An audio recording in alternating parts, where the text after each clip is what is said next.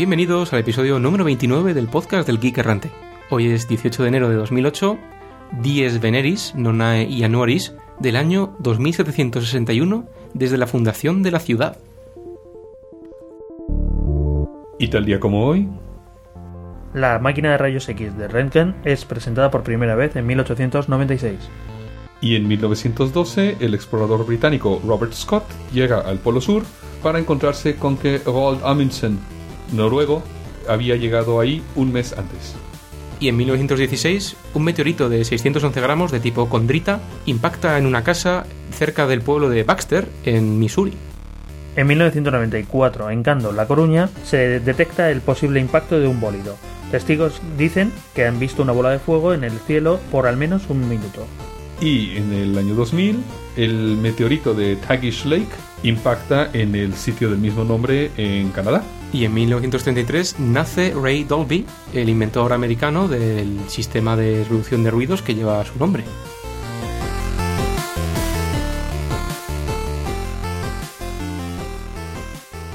Cuaderno de bitácora.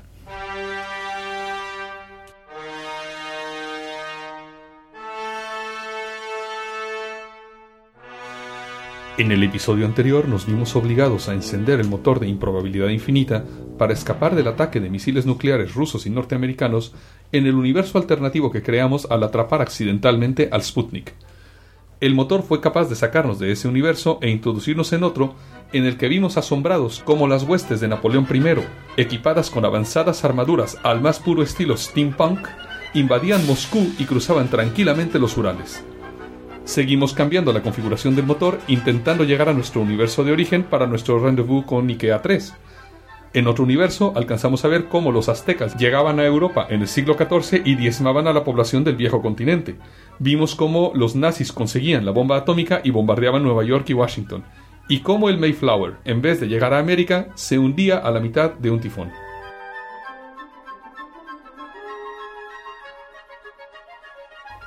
No solo esto, sino que nuestro equipo de podcasting se convirtió en una Victrola con un único disco, la transmisión original de la Guerra de los Mundos de Orson Welles, con lo cual no nos fue siquiera posible grabar un podcast para nuestros imaginarios oyentes.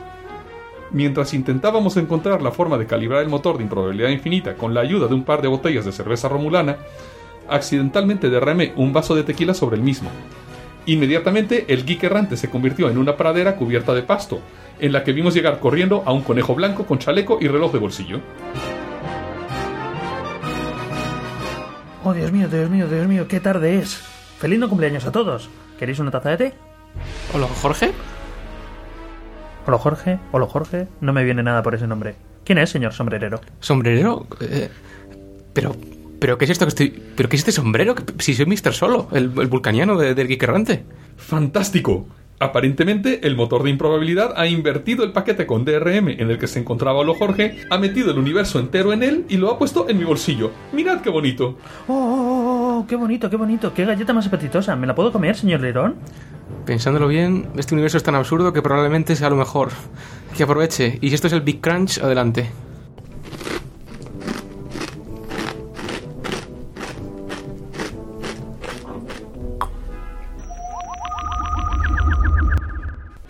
Hola chicos, ¿qué ha pasado? Doctor, ¿ha salido de la vaina? Fascinante.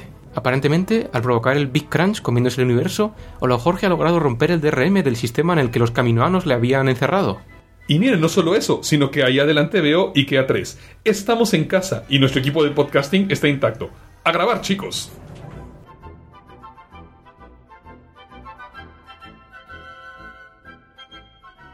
Y vamos precisamente con el rincón del oyente.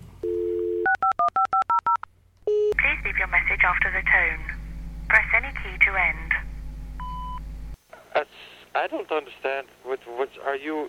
What are you insinuating? Y queremos aprovechar antes que nada para saludar a todos nuestros nuevos oyentes que nos siguen en Twitter o que nos han conocido por iTunes o por el boca a boca. Y nos alegra que nos escuchen y que nos hayan encontrado. Muchísimas gracias.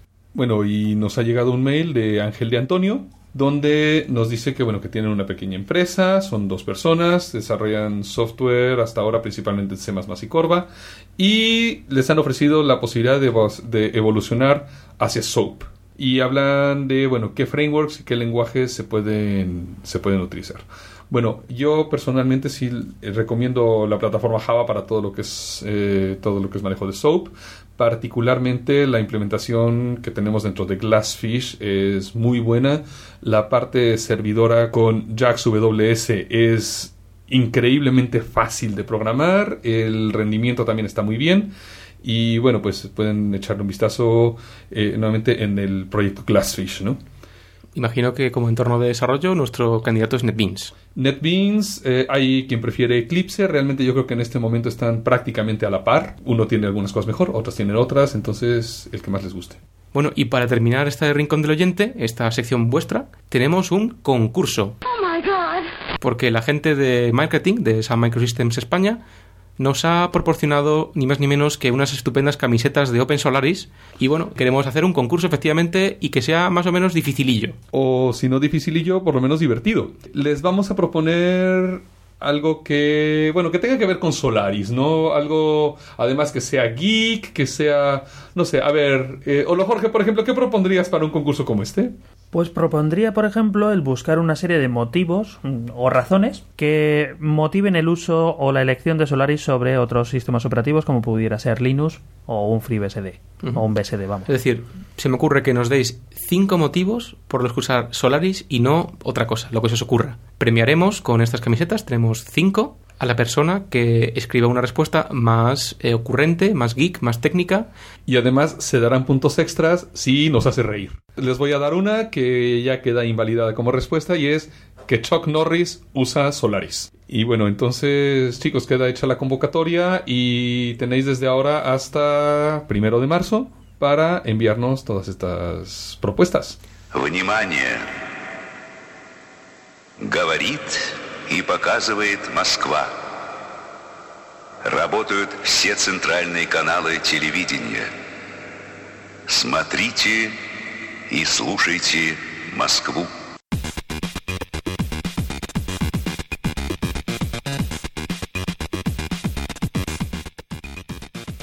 Hongos psicodélicos en la biblioteca. Parece que si pasas el suficiente tiempo entre viejos libros y manuscritos polvorientos, buceando entre oscuros archivos, puedes empezar a alucinar, literalmente. No estamos hablando de psicodelia ni de Lucy in the Sky with Diamonds, pero quizá algo parecido. Los expertos en hongos nos advierten de que las páginas y cubiertas de estos viejos incunables pueden ser una fuente de esporas alucinógenas. La historia comienza con la publicación de un artículo en The Lancet, donde el doctor R.J. Hay escribió sobre la posibilidad de que alucinógenos fúngicos en los decrépitos palimpsestos pudiesen conducir a estados alterados de conciencia. De esta manera, la inspiración para muchas de las grandes figuras literarias y filosóficas de la historia puede haber venido de una vida entre libros mohosos. El Dr. Hay es uno de los micólogos más prominentes de Inglaterra y jefe de dermatología del Guy's Hospital en Londres. Mientras tanto, sus colegas americanos ven una oportunidad para atraer a las bibliotecas un público más joven y ávido de experiencias. Pero atención, jovenzuelos, uno no se coloca por el mero hecho de pasear entre las estanterías de la sección de libros raros. Es necesario aspirar las esporas durante un periodo largo de tiempo, digamos una tesis cualquiera sobre historia antigua. Una biblioteca vieja puede contener muchos tipos de mohos y hongos, y en mucha cantidad, y cada vez son más las librerías y tiendas de libros viejos que cierran durante algunas semanas para fumigar sus pasillos, archivos e instalaciones de aire acondicionado. Hasta el momento no hay ningún estudio que aborde los efectos en el comportamiento de este tipo de esporas, pero basta con pasearse por muchas cátedras y colegios de curas para darse cuenta. Los hongos psicodélicos forman parte de la cultura de la humanidad, desde las clásicas psilocibina y psilocina hasta el famoso cornezuelo del centeno, componente clave del LSD.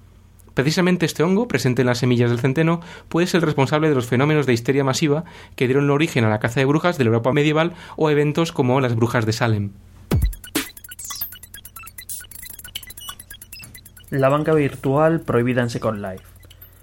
Atendiendo el gran número de quejas sobre fraude online, Linden Labs, la empresa creadora y administradora de Second Life, ha anunciado que la banca virtual será prohibida a partir del 22 de diciembre de este año. Y es que la banca y servicios asociados han venido gozando en Second Life de relativa popularidad en los dos últimos años. Muchas de estas entidades bancarias no eran más que el viejo timo piramidal o simplemente fraudes. Tal es el caso de Ginkgo Financial, que declaró insolvente en agosto del 2007 y que acabó debiendo 200 millones de lindens, alrededor de unos 750 mil dólares, a sus clientes. En un post en el Second Life blog, Ken Linden quitó responsabilidad a su empresa argumentando que no podían dar protección a los usuarios que invertían sus Linden Dollars en bancos y bolsas de valores cuyo modelo de negocio sería también ilegal en el mundo real. De momento, los usuarios de estos servicios se apresuran a sacar su dinero tal y como cabría esperar antes de las crisis de liquidez de los bancos reales. Entidades de prestigio como la gestora de tarjetas de crédito Metacar o bancos como GT Financial tienen sus días contados en Second Life. El 8 de diciembre pasado, dos radioaficionados anunciaron haber podido comunicarse utilizando un reflector de ondas de radio algo exótico, la Estación Espacial Internacional. Utilizando el sistema de onda continua en la banda de los 144 MHz, dos radioaficionados lograron rebotar una señal en clave Morse desde la estación. Aunque anteriormente han habido otros radioaficionados que han logrado comunicarse rebotando señales en la Luna o en otros satélites artificiales, la estación espacial plantea un difícil problema. Debido a su velocidad respecto de la superficie de la Tierra, el efecto Doppler hace muy difícil fijar una frecuencia específica para la comunicación, ya que además la velocidad lineal respecto de la Tierra cambia continuamente y junto con ella el impacto del efecto Doppler fue necesario realizar ajustes manuales precisos, no solo al azimut y a la elevación, sino a la frecuencia incluso de la señal, al tiempo que se transmitía el mensaje. Cosa bastante difícil considerando que el operador de radio típico tiene solamente dos manos. Inventada la célula fotovoltaica nocturna. Investigadores del Laboratorio Nacional de Idaho, Microcontinuum y la Universidad de Missouri están desarrollando una novedosa técnica para recolectar energía solar con una tecnología que podría abaratar exponencialmente los precios de las células solares actuales, amén de poderse generar electricidad incluso tras la puesta de sol. La nueva aproximación se basa en un proceso especial de nanofabricación que usa pequeñas espirales cuadradas de metal conductor sobre una capa de plástico flexible. El lado de estas nanoantenas es 25 veces menor que el diámetro de un cabello humano. Debido a su tamaño, estas nanoantenas absorben la parte infrarroja del espectro lumínico. Precisamente el Sol emite un montón de radiación infrarroja, parte de la cual es absorbida por la Tierra y más tarde vuelta a emitir durante la noche. De esta manera, las nanoantenas captan energía procedente tanto del astro rey como de la propia Tierra. La energía infrarroja da lugar a un proceso de oscilación en la nanoantena que se traduce en una pequeña corriente alterna de unos 10 terahercios, cuya transformación en algo usable por nuestros gadgets y appliances supera hasta la fecha los límites de conmutación en los transistores de potencia. Estas nanoantenas pueden absorber hasta un 80% de la energía que reciben, lo que representa una mayor eficiencia que la de los paneles tradicionales basados en el silicio, cuyo rendimiento oscila entre el 20 y el 40%.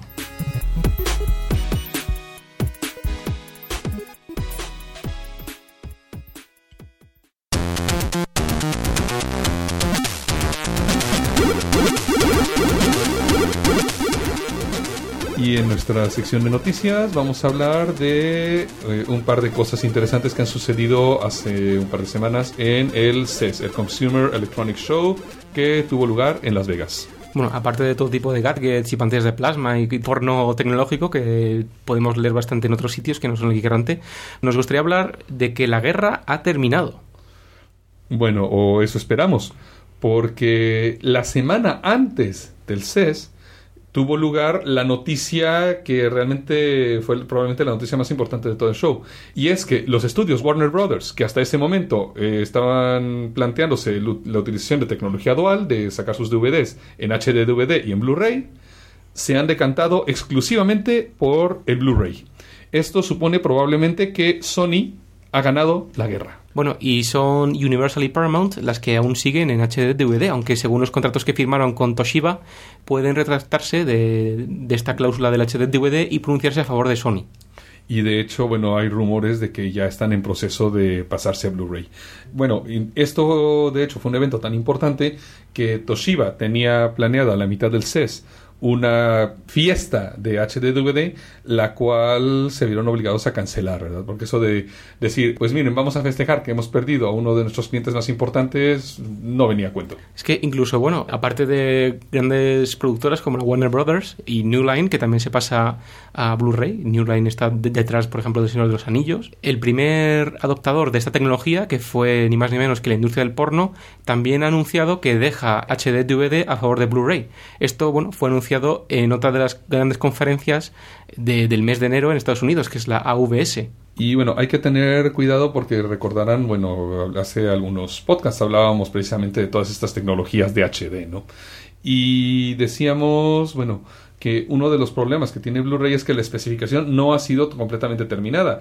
De hecho, la mayor parte de los reproductores que hay en el mercado en este momento probablemente no podrán utilizar muchas de las características avanzadas de los discos Blu-ray. Una excepción, claro, es la PS3, que además de que tiene una capacidad de CPU verdaderamente impactante, además es fácil de actualizar ¿no? a, nuevas, a nuevas versiones del firmware, con lo cual probablemente sí lo pueda utilizar.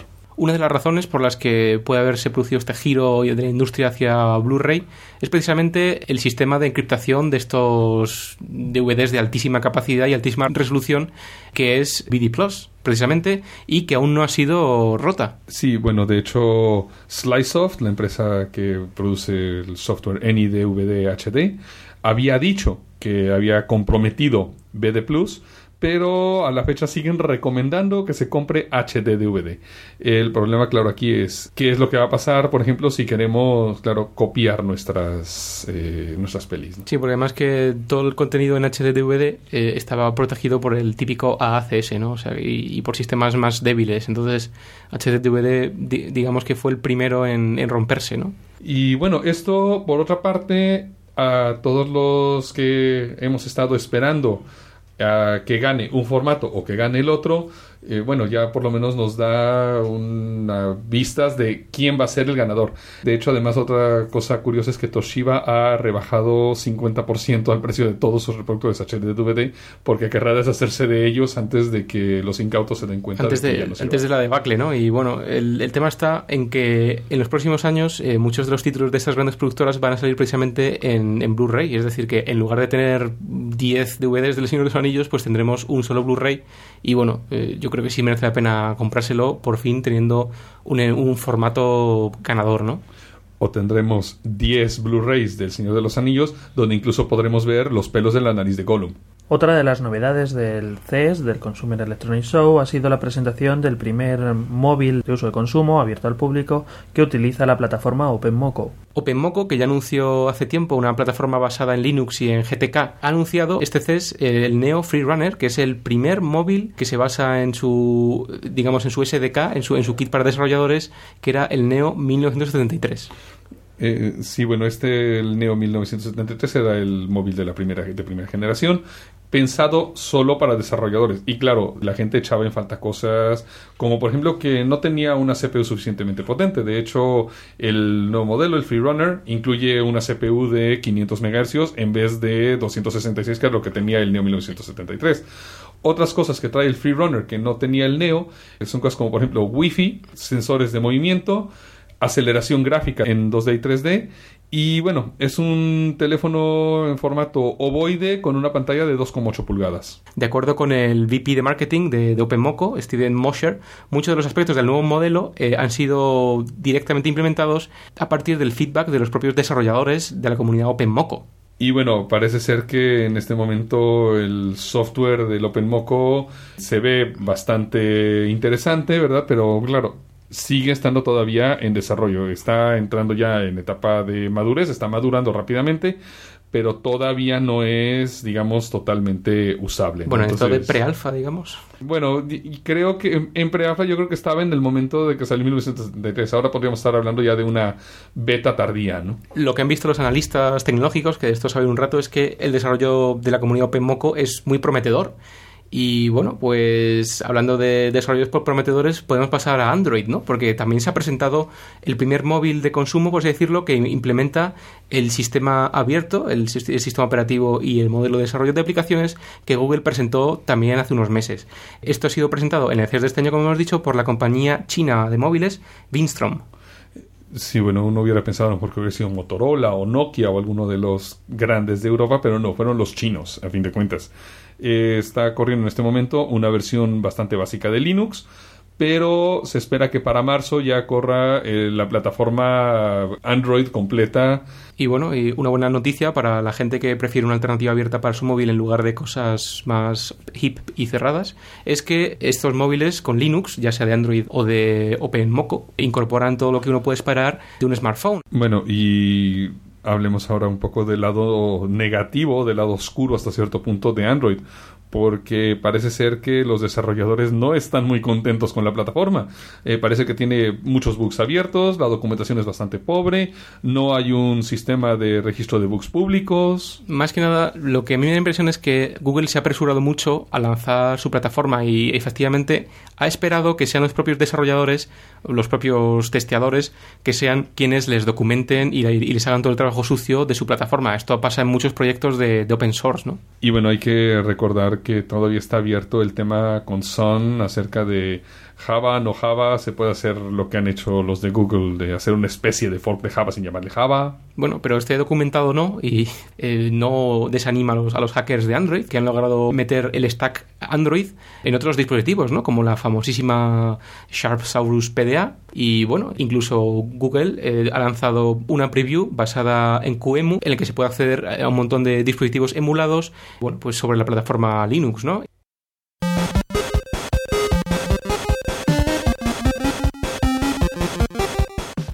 Y bueno, eh, ya que estamos hablando de shows y de grandes, eh, grandes eventos, eh, fue el CES y luego la siguiente semana fue... La conferencia de porno eh, de Las Vegas, ¿no?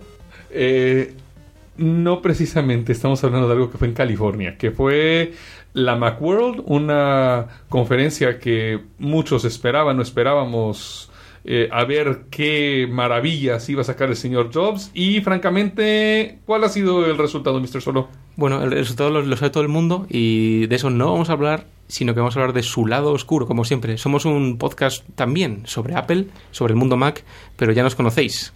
Oh, desilusión. Mucha desilusión y se confirma que Apple ha sacado el portátil más anti-geek que existe. Hay gente que dice no, que muy bonito, que muy finito, que muy ligero. Sí, está estético, está ligero, está finito, pero ¿cómo se le pudo haber ocurrido a Steve Jobs sacar una cosa así? O sea, vamos a ver, vamos a empezar con los problemas de este portátil. Primero, en estos días, el día, vamos, estando en el año 2008, ¿a quién se le ocurre sacar un portátil con un solo puerto USB y sin puerto Ethernet? Es decir, si yo quiero conectarme a una red de Ethernet, tengo que utilizar el único puerto USB que tiene la máquina para enchufar un Ethernet. O sea, eso me parece me, me- me parece ridículo, ¿no? Por no hablar de que, bueno, no tiene ningún tipo de DVD ni CD integrado, sino que en teoría pues hay que enchufar cualquier otro tipo de, dispositivo que lo acepte. Y el cualquier otro tipo es sí y solo sí es el SuperDrive USB de Apple. Es decir, es incompatible por definición con otros dispositivos de cualquier otra marca de DVDs USB. Pero es que no es solo esto, sino que es al revés. Yo no puedo comprar el SuperDrive externo USB de Apple y, por ejemplo, enchufárselo a un MacBook. Simplemente no funciona. Y esto, claro, Apple, cuando tú compras un MacBook y le quieres meter un SuperDrive, te cobra unos 200 dólares. Si compras este aparatito que cuesta 100, pues claro, la empresa pierde, ¿no? Y bueno, a fin de cuentas es que eh, yo y creo que además la mayor parte de los analistas, de los inversores y la gente que invierte en bolsa en Apple esperábamos bastante más de esta Macworld. Y bueno, pensando en otros de los anuncios que se han hecho, la parte de poder alquilar vídeos, Vamos a ver, aparte de que en España no está disponible y no estará disponible, quién sabe hasta cuándo, el problema que vemos es que además son completamente incompatibles con cualquier iPod de quinta generación o anterior, bueno, de quinta generación a fin de cuentas, es decir, son compatibles solo con iPod Touch, con iPhone y con el nuevo iPod Classic, ¿no? Pero, doctor, no nos niegues que has visto algo positivo en, en la Macworld. Algo que siento yo que podría ser el caballo dormido de la Macworld es el Apple TV aunado con el alquiler de películas. Y realmente la gran ventaja que le estoy viendo al Apple TV es el que eliminaron la necesidad de tener un ordenador.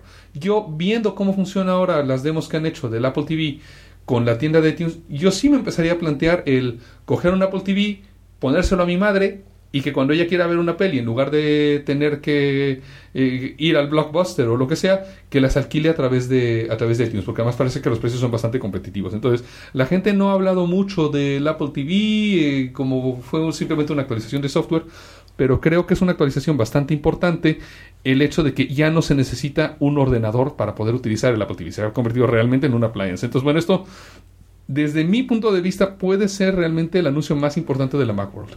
Bueno, vamos a dejar de hablar del CES y de la Macworld Expo porque ninguno de nosotros hemos estado allí y además esto me parecen temas poco geeks. Vamos a pasar, yo creo que a temas más interesantes como la zona de developers y Unix.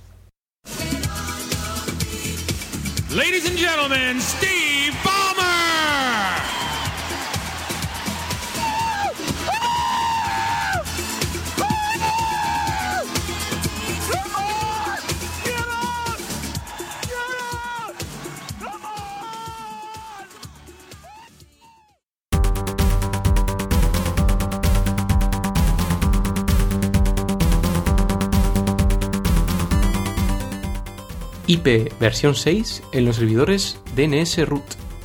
En el episodio 26 de Geek Errante tuvimos nuestro monográfico sobre IP6. Un problema que ha habido con IP6 ha sido la integración con el DNS, ya que aunque existe un registro estándar en el sistema para indicar direcciones IPv6, el registro cuádruple A, los servidores DNS raíz no contaban con este tipo de registros. Debido a esto, aunque dos sistemas IP6 se podían comunicar directamente usando este protocolo, para hacer las búsquedas en el DNS era necesario siempre usar IP versión 4. A finales del 2007, la IANA anunció que el 4 de febrero de 2008 agregaría registros AAA para aquellos servidores raíz cuyos administradores lo hayan solicitado. Este es un hito en la migración hacia IP6, ya que a partir de esta fecha, dos máquinas que utilicen IP6 y que tengan conexiones a la red con este mismo protocolo se podrán comunicar entre sí sin tener que utilizar para nada IP4. Aunque falta tiempo para la implementación total de IP6, la cual tendrá que pasar porque todos los CSP del mundo migren sus equipos y lo que es más importante, los de sus clientes, con este anuncio se ve un poco más cerca el día en que no podamos recordar de nuestra memoria la dirección IP de nuestro servidor de casa. Cirugía estética de sistemas operativos. Cisco hace un lifting a iOS. Desde hace más de 20 años, Cisco utiliza en sus routers un sistema operativo completamente propietario llamado iOS, actualmente en su versión 12,3. Hasta el momento, el iOS ha sido, como ya hemos dicho, completamente propietario y no había ninguna posibilidad de agregar ningún tipo de funcionalidad o de servicio, salvo por la gente de Cisco. En diciembre pasado, la empresa anunció que planean transformar completamente el iOS. Lo piensan migrar a un kernel modular basado en Unix y permitir a desarrolladores de terceros acceso para agregar funcionalidad y servicios a los routers. De esta forma, las empresas que quieran agregar servicios a sus routers podrán hacerlo directamente sin esperar a que Cisco vea el business case para poder desarrollar dichas funciones. Esto representa un cambio arquitectónico muy importante para iOS, tanto así que Cisco realmente no ha dado una fecha para su implementación, lo cual probablemente le va a tomar un muy buen tiempo. Simer, una alternativa al pornokin. Uno de los problemas a los que se enfrentan continuamente los administradores de red es el cómo dar servicio a los usuarios de forma controlada y sin exponer sus servidores al mundo, o limitando la exposición de los mismos. Una de las soluciones utilizadas actualmente es el pornokin. El pornokin consiste en un mecanismo de santo y seña entre un cliente y un servidor que permite habilitar un puerto bajo demanda de comunicaciones entre ellos. El pornokin lo que hace es que por defecto cierra todos los puertos, eh, aquel que tenga el santo y seña, normalmente en un programa que toca distintos puertos eh, en un determinado orden de un servidor, habilita la posibilidad de establecer una conexión, ya sea utilizando un telnet o un SSH, al servidor.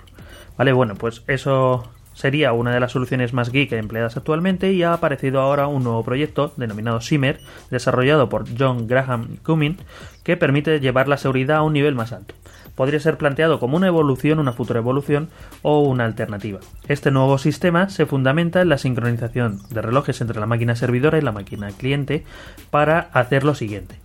Cada minuto el servidor de Simmer abre un puerto aleatorio que tunelizaría hacia el servicio y otros 15 puertos llamados espejismos. Cualquier conexión a uno de los espejismos ocasionaría que esa IP de origen fuese baneada durante 15 minutos con lo cual solo uno de esos 16 puertos totales es el válido y el resto son falsos. Y no solamente falsos, sino que además permite al, al analista de seguridad saber que le están atacando y de dónde. Lo interesante es que estos puertos cambian aleatoriamente cada minuto utilizando un algoritmo en base a la hora del sistema y un número de semilla que forma parte de la configuración, algo así parecido a los one-time passwords que se suelen utilizar en generación de contraseñas. En la máquina cliente se ejecuta un programa que se conecta al servidor y activa el túnel.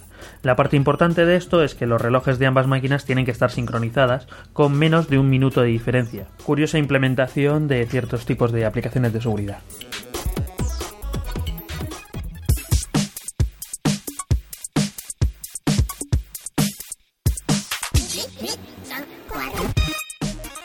Bueno, y en esta edición del Geek Errante centrada en la actualidad, tampoco queremos dejar pasar otro de los grandes eventos de la semana, que ha sido la compra gemela, por así decirlo, de Sun, que ha adquirido MySQL, y de Oracle, que se ha agenciado una compañía que ya estuvo durante mucho tiempo en rumores de posible compra, que es ni más ni menos que Bea.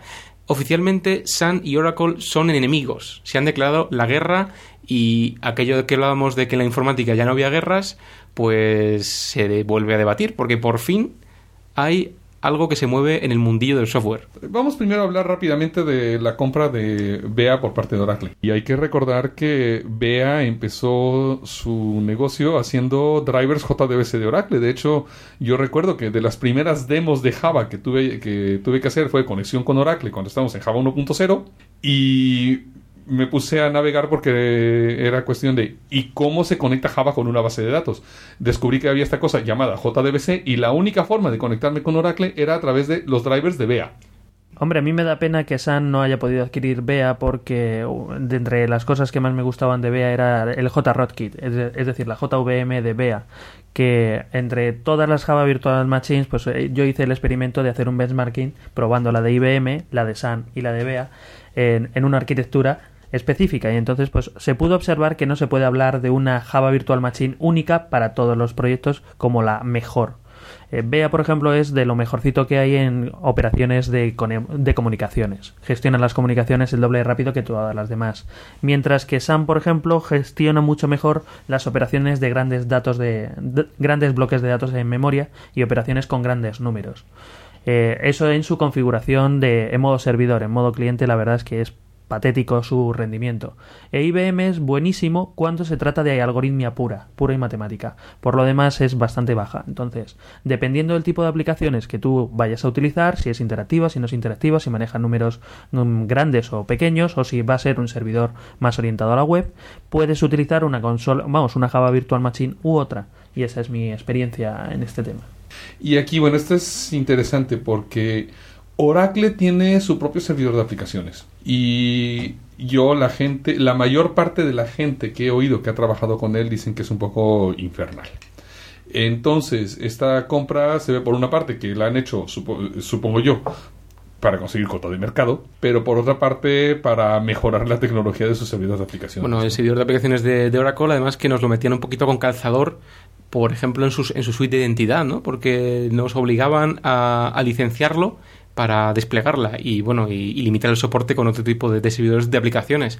Por fin eh, tienen algo que merece la pena como es BEA y que, de hecho, es lo que más daño le puede hacer a Sun. Bueno, y hay que recordar además que otra de las cosas que tiene BEA no es nada más WebLogic. También hace algunos años compró Tuxedo. Entonces ahora Oracle será dueño de Tuxedo también, que es probablemente el gestor de transacciones más ampliamente utilizado en el mercado, ¿no? Bueno, y una pregunta. Entonces, si Bea podía haber sido comprada por Sun, ¿por qué Sun no compró Bea? ¿Qué, qué opinión tenéis? Eh, porque Sun tiene un servidor de aplicaciones que es el mejor del mercado, yo creo, en este momento, que es Glassfish. Bueno, y si hubiese comprado Sun BEA sería para fastidiar y, digamos, eh, f- por así decirlo, su servidor de aplicaciones.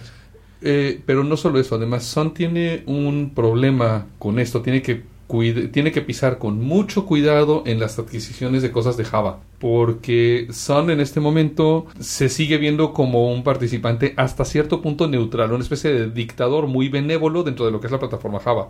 En el momento en el que Sun empiece a comprar su competencia y empiece a quedarse sin competidores dentro de la plataforma, yo creo que podría perder mucha credibilidad entre desarrolladores y empresas, ¿no? Sí, o sea que Sun ahora mismo, por parte de Java, no va, no va a canibalizar. Exacto.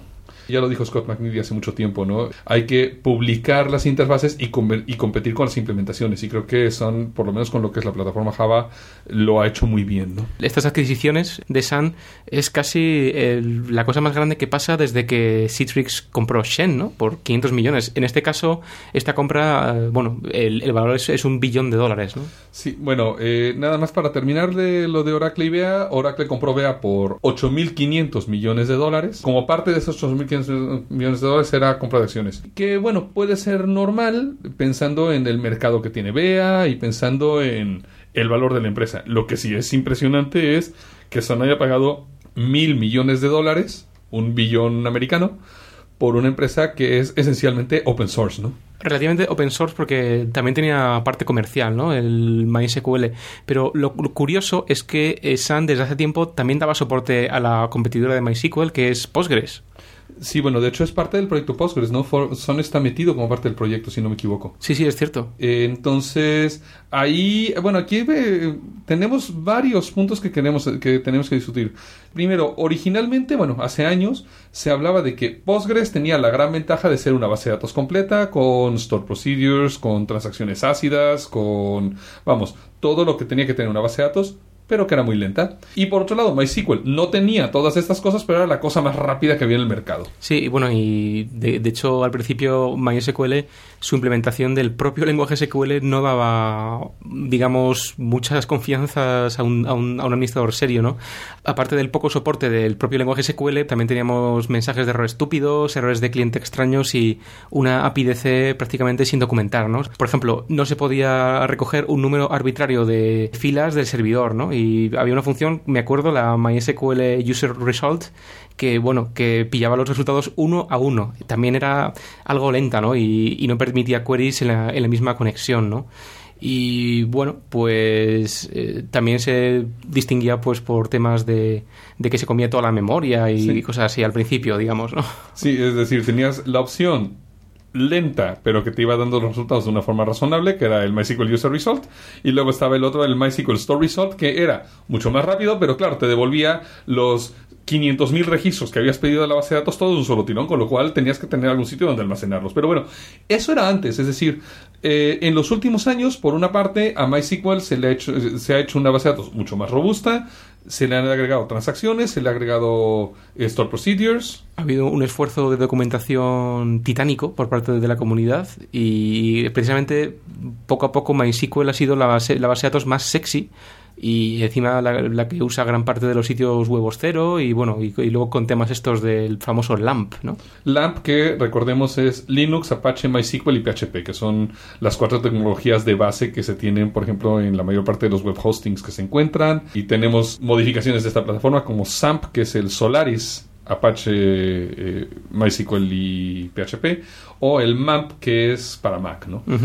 También hablamos de que la base de datos MySQL, esta, digamos, esta fama inicial por su rapidez y, por su administración más rápida, también eh, se ha beneficiado de herramientas como PHP MyAdmin, ¿no? que ha sido siempre bastante mejor que PHP PG Admin. ¿no? Y digamos que para un novato administrar un MySQL era siempre más fácil que administrar un Postgres. ¿no? Sí, y bueno, por, y por otro lado, como decíamos, Postgres era, era lento. De hecho, eso era la razón principal por la que muchas empresas se decantaban por MySQL, simplemente por cuestión de velocidad. Pero claro, también a Postgres, a partir de la versión 7, le dieron un empujón de velocidad que es verdaderamente impresionante.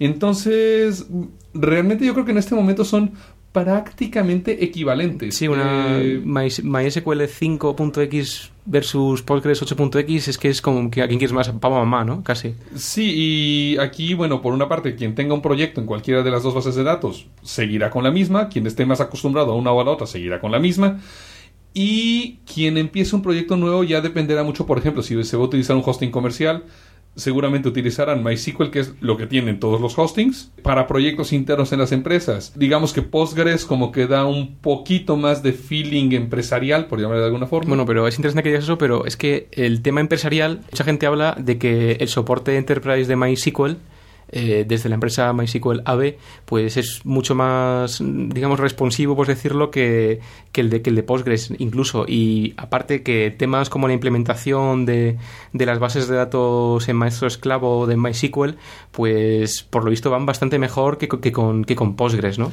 Bueno, y además hay otra cosa que realmente Postgres ha sido siempre un proyecto completamente open source.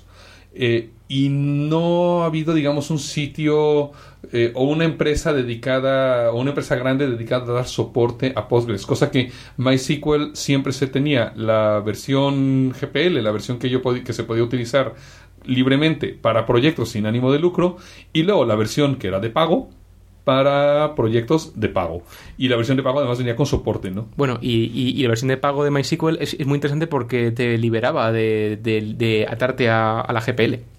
Exactamente. Y bueno, ahora lo que también habrá que ver es qué va a hacer Sun con esto de las licencias, porque el hecho de que MySQL AB haya licenciado el software de una cierta forma, si no quita que Sun puede ser algún tipo de licencia dual, como decir, por ejemplo, no sé, va a ser CDDL más GPL, o, o todo va a ser GPL, o nada va a ser GPL. Es decir, esto no, bueno, no, no le puede quitar la GPL, pero podría cambiar completamente la licencia. ¿no? Pues es interesante porque eso es, algo parecido a lo que usa Oracle con Sleepycat, ¿no? El famoso DB3 usado por prácticamente pues todos los sistemas que quieran almacenar cosas, ¿no? Así más o menos ligeros. Eh, Sleepycat, bueno, era una compañía bueno, fundada por gente de, me parece que de SendMail y, y la compró Oracle hace unos años, ¿no? El caso es que Oracle eh, usa la misma licencia GPL para Berkeley DB. La, interpretan en una, en una, manera completamente diferente, ¿no? O sea, dicen que, que si usas Berkeley DB desde un script de un lenguaje dinámico como Python o Perl, esto te, te, libera de, los requerimientos de, de la GPL, ¿no? Bueno, y es interesante que menciones ahora SleepyCat, porque bueno, SleepyCat es una base de datos embebida y eh, del lado de Sun tenemos algo parecido, porque ya sabes que Java tenemos la JavaDB, que a fin de cuentas es una base de datos escrita en Java Derby, que viene ¿no? como Derby. lo que antes era el proyecto Derby, que ahora es bueno la base de datos que además ya viene incluida como parte del JDK a partir de la versión 6. Entonces, eh, lo que se podrá ver probablemente será que eh, seguirá trabajándose sobre JavaDB como base de datos embebida o para desarrollo, para que no tengas ni siquiera que instalar un servidor de base de datos y puedas trabajar. Y MySQL como la base de datos, digamos, más ya de eh, más de producción o más hasta cierto punto llamémosle seria o más mantenible ¿no? Eh, lo interesante aquí es eh, pensando haciendo una analogía entre ambas empresas es que mientras que del lado de Oracle SleepyCat es una base de datos que ni siquiera es relacional ni siquiera es SQL ni nada del lado de Sun ambas bases de datos utilizan SQL dialectos distintos pero sí utilizan SQL las dos. Entonces, eh, la migración, por ejemplo, de empezar a desarrollar una aplicación utilizando JavaDB y luego ya para pasar la producción o cuando JavaDB empieza a quedar chica, pasar a MySQL puede ser mucho más fácil que el hacerlo, que el hacerlo por ejemplo, con Oracle. ¿no? Bueno, la pregunta es, desde el punto de vista del desarrollador, mm, ¿cómo va a afectar esta, esta compra a, a, su, a, su, a su vida diaria? Es decir, ¿va a haber una, una, una, integración mejor con Solaris? ¿Va a haber una integración mejor con NetBeans? Bueno, de hecho ya lo hay, ya han mostrado una nueva versión del Solaris Developer Edition que eh, todavía no sale, pero que saldrá en los próximos días, donde incluso en el escritorio, en el menú de inicio de, en el menú de inicio de Genome, aparece ya una sección que es Web Development Environment. Y dentro de esa sección están las opciones de arrancar base de datos, arrancar MySQL, detener MySQL, arrancar Apache, detener Apache y demás. Entonces, probablemente MySQL ya venga como parte incluso del sistema operativo para una versión futura, tal y como el servidor de aplicaciones, por ejemplo, viene también con Solaris. Y pasamos a Derecho Digital. Comienza el combate. Allí me.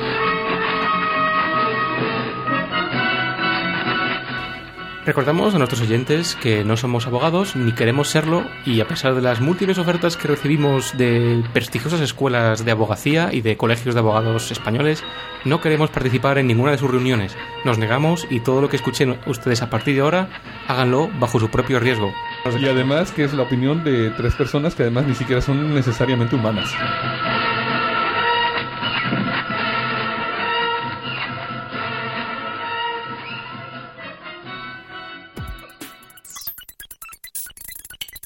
Visa dice basta a los robos de tarjetas en la red.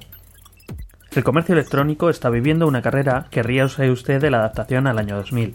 Los bancos, las tiendas y las pasarelas que almacenan datos bancarios deberán cumplir antes de 2008 un nuevo estándar de seguridad, el estándar de seguridad de los datos de la industria de pago con tarjeta, o en siglas PCI DSS en inglés, de obligado cumplimiento a partir de 2008. En el caso contrario de no cumplirse esta nueva especificación, las empresas no podrán utilizar estas plataformas para comercializar sus productos. El estándar establece unas normas básicas para este tipo de bases de datos que almacenan tarjetas de crédito y datos personales de usuarios. Además de las medidas habituales como usar un antivirus, cortafuegos e instalar parches de seguridad, los datos deben ser cifrados y los accesos a la máquina controlados y grabados, de forma que todos los que la estén usando estén claramente identificados. Los que no cumplan sufrirán penalizaciones por no homologarse que irán desde multas hasta la retirada del permiso para usar estas tarjetas de pago. Muchas empresas han esperado hasta el último momento, lo que ha provocado que desde las grandes consultoras internacionales hasta las pequeñas estén trabajando a destajo en ponerlas a punto para el nuevo estándar. La industria de la televisión utiliza la piratería como índice de éxito de series. Todos sabemos que la industria de la tele, según esto, combate la piratería y no le gusta que veas sus series y te las descargues, no sé, del BitTorrent o de la mula. Pero en Last 100 ha salido recientemente un post muy interesante de Guinevere Orvis, una productora web que trabaja en la industria. Y ella describe la forma en que oficiosamente se utiliza BitTorrent como medida del éxito de una serie de televisión. Orvis ha dejado dicho lo siguiente, las cadenas no han llegado a publicar sus shows directamente en Pirate Bay todavía, pero están colaborando informalmente con el amigo de un amigo no afiliado a estos sitios como un experimento. La finalidad sería conseguir captar nuevos usuarios que nunca podrían ser contactados si utilizaran los medios tradicionales. Esto además puede ser interesante porque el sistema de ratings actual realmente está completamente roto. Es prácticamente imposible para una televisora utilizando el sistema de ratings saber realmente cuánta gente ve sus programas. Entonces, bueno, esto puede ser una medida bastante interesante. El FBI creará la base de datos biométrica más grande de la historia. El Washington Post ha publicado que el FBI está desarrollando un proyecto de un billón de dólares para construir la base de datos biométricos más grande del mundo. El proyecto dará una capacidad sin precedentes para identificar a los individuos del país y de más allá. El objetivo del proyecto es añadir, además de datos personales e identificativos como caras, huellas dactilares o de la palma de la mano, que ya están almacenados, imágenes del iris, formas de la cara, cicatrices y posiblemente la forma de andar y hablar con el fin de identificar a posibles sospechosos y resolver crímenes y atentados. El FBI también podrá obtener bajo petición de los empresarios las huellas dactilares de empleados que estén bajo sospecha de delitos criminales para notificar a los empresarios si el empleado tiene causas pendientes con la ley. Paranoia gubernamental o forma alternativa de obtener información vital para el acceso a sistemas de protección biométrica.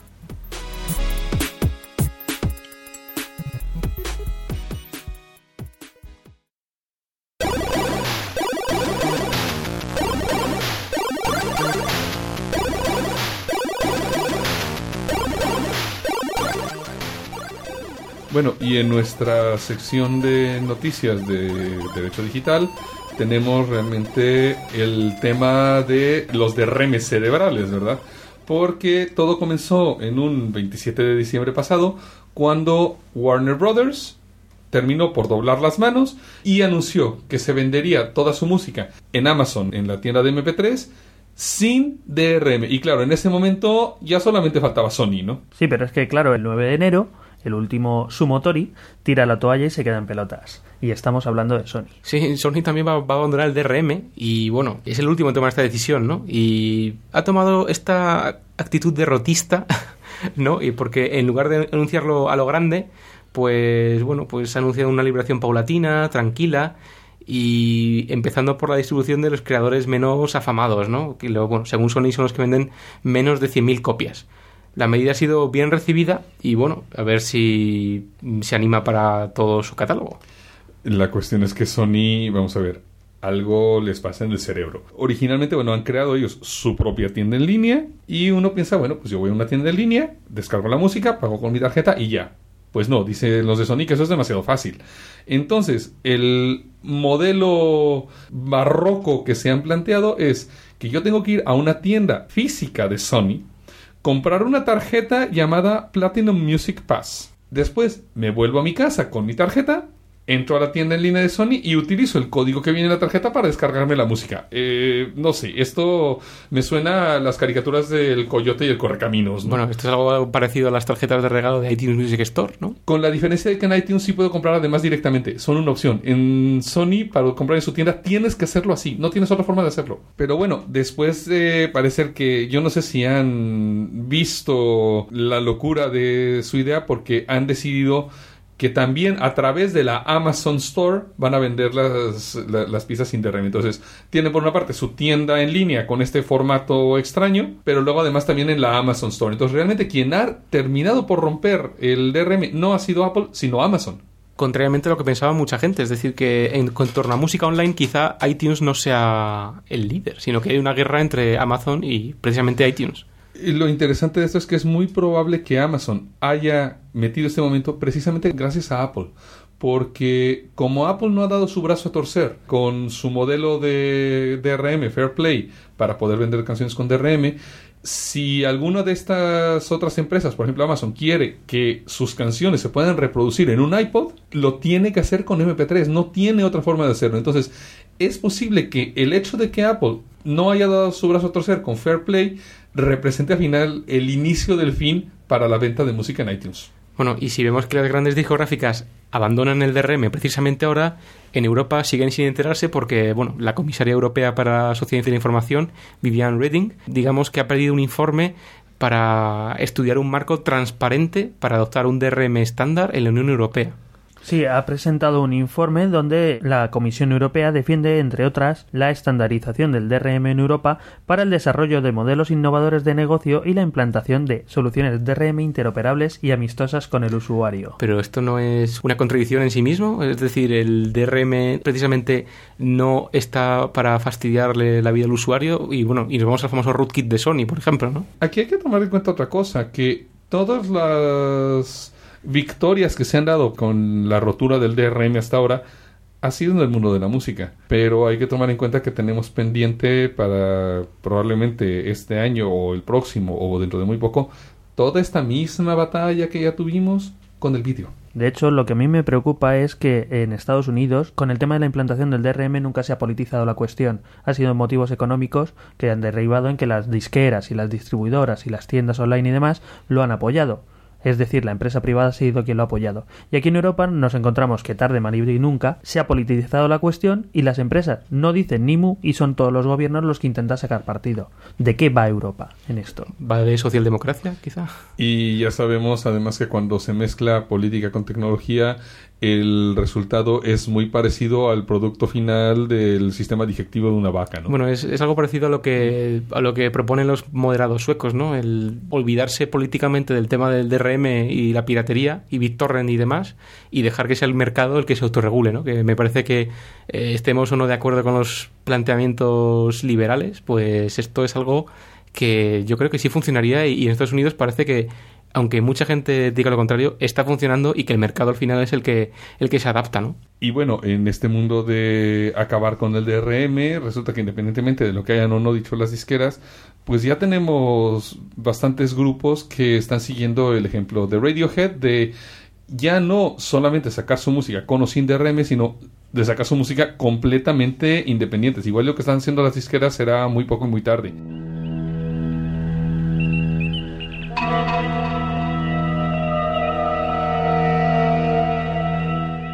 Y ya para cerrar este podcast pasamos a la sección donde vemos cómo la ciencia ficción se convierte en la realidad más bizarra. Sci-fi To Sci Fact. Y os propongo este tema, un sustituto para el sueño que se esnifa. Esto nos recuerda algo así como las cámaras de sueño de Juez Dredd, do- donde los agentes de la ley dormían durante 10 minutos el sueño de una noche. Eh, algunos episodios de X-Files, donde marines locos que se bilocaban eh, eran sometidos a extraños experimentos de lobotomía en Vietnam.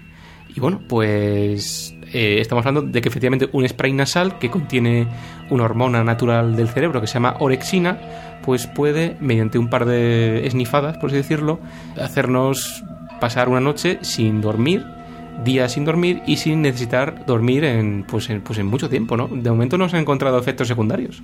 Bueno, este es unos experimentos que se han realizado en la UCLA, en la Universidad de California en Los Ángeles, y lo que han visto es que simios que no habían dormido para nada, después de esnifar esto, han podido realizar pruebas cognitivas también como simios que están completamente relajados. Sí, sí, es- estamos hablando de que estos simios fueron mantenidos artificialmente despiertos, o químicamente más bien dicho, de 30 a 36 horas. Aquí un estudio publicado el 26 de diciembre en el diario de Neurociencia demuestra que esta sustancia no solo restablece las habilidades cognitivas, sino que en un escáner PET manifiesta que eh, el cerebro está totalmente despierto y alerta.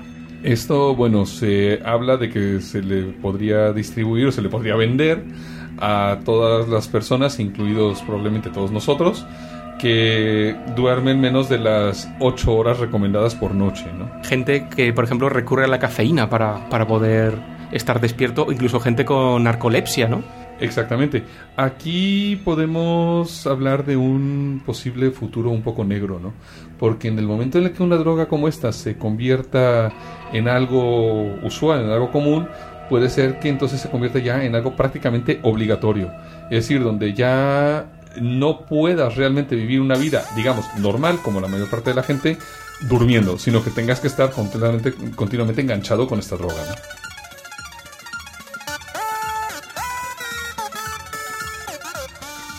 Bueno chicos, yo me tengo que retirar porque tengo que ir a un congreso sobre el final del universo donde me han invitado como ponente para mostrar las fotos de mis vacaciones. Entonces, con su permiso voy a coger la TARDIS y nos veremos en un tiempo, no sé exactamente cuánto. Así que bueno, la próxima semana esperemos que eh, Olo Jorge esté con Future o que haya alguien aquí para transmitir el podcast. Vaya, o sea que me vais a dejar a mí solo aquí en el Geek Errante, tranquilamente, descansando un poquito después de todas las misiones y todo lo que me habéis hecho pasar. Tendré a Future para mí solo, ya sabéis que tengo cierta debilidad por él, o hacia él. Ya os iremos contando. Lo dicho, chicos, hasta la semana que viene y saludos desde aquí, Errante. Hasta luego. Adiós. Adiós. Este podcast se ha elaborado con 100% bits reciclados. Ninguno sufrió daños durante la grabación. Se distribuye bajo una licencia Creative Commons Share Alike, atribución no comercial 2.5 de España. Para más información visita www.creativecommons.es. Contacta con nosotros en podcast.elgeekerrante.com o a través de nuestro blog www.elgeekerrante.com.